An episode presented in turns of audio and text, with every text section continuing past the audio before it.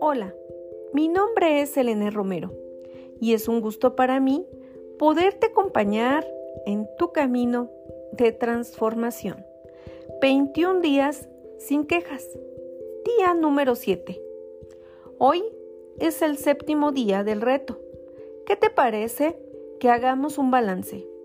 Muchas veces no vemos lo que hemos avanzado hasta que miramos hacia atrás. Si puedes, te animo a que tomes un lápiz y un papel y reflexiones sobre lo que hoy te voy a proponer, contestando de la manera más sencilla posible. Esta semana hemos aprendido muchísimas cosas sobre la queja y se han empezado a utilizar los mini retos. Ya sabes distinguir qué es una queja y qué no lo es. Lo fundamental es que hemos definido que una queja es cuando nos lamentamos de algo sin poner solución. Como truco, nos hemos cambiado el reloj de mano o cambiado los sonidos del teléfono para acordarnos. Si ya te has acostumbrado a ellos, vuelve a cambiarlos. ¿Te has quejado mucho esta semana? ¿Qué cambios has notado? ¿Qué es lo que te ha resultado más difícil?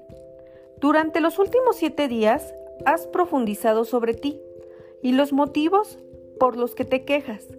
Ahora te conoces un poco más y seguramente hayas descubierto algo en ti que desconocías. ¿Cuál es tu queja más habitual? ¿Has eliminado de tu conversación las quejas? ¿Con qué frecuencia te has quejado? ¿Has sabido cambiar el enfoque cuando algo no te gustaba? Pon ejemplos concretos. ¿Has descubierto el método infalible para luchar contra la queja? La gratitud. Esta semana estamos redescubriendo nuestra vida y enamorándonos de nuevo de todo lo bonito que tiene. ¿Qué has apuntado en tu cuadernillo de la gratitud? ¿Has empezado el día agradeciendo algo?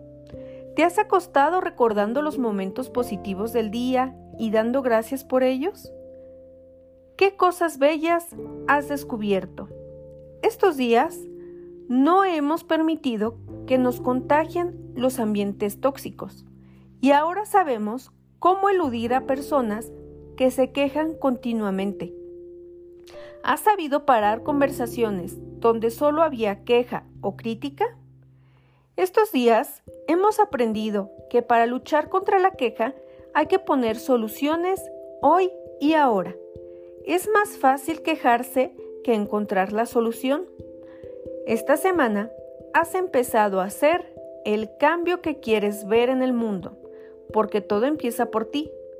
Ahora sabes los motivos por los que te quejas y estás trabajando en encontrar soluciones.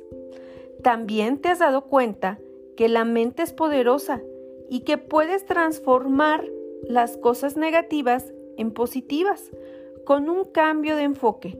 Todo se basa en una sencilla decisión. Empeñarse a ver lo malo de todo o empeñarse a ver lo bueno. ¿Cómo te has sentido cuando has conseguido transformar la queja? ¿Cómo ha sido el transformar la queja en solución? ¿Te has sentido mejor? ¿Te has comprometido de verdad con el reto y con las metas que te has propuesto?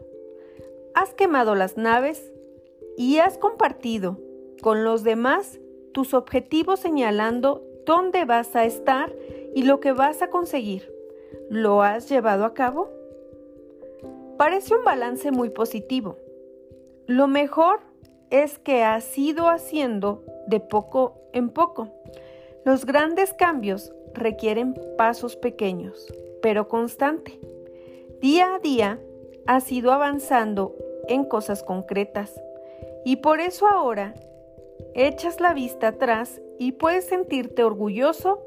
La regla, un mini objetivo por día funciona y puedes ir aplicándolo en otros ámbitos de tu vida. Entonces, el mini reto de hoy consiste en hacer balance y marcarnos nuestro propio objetivo para hoy.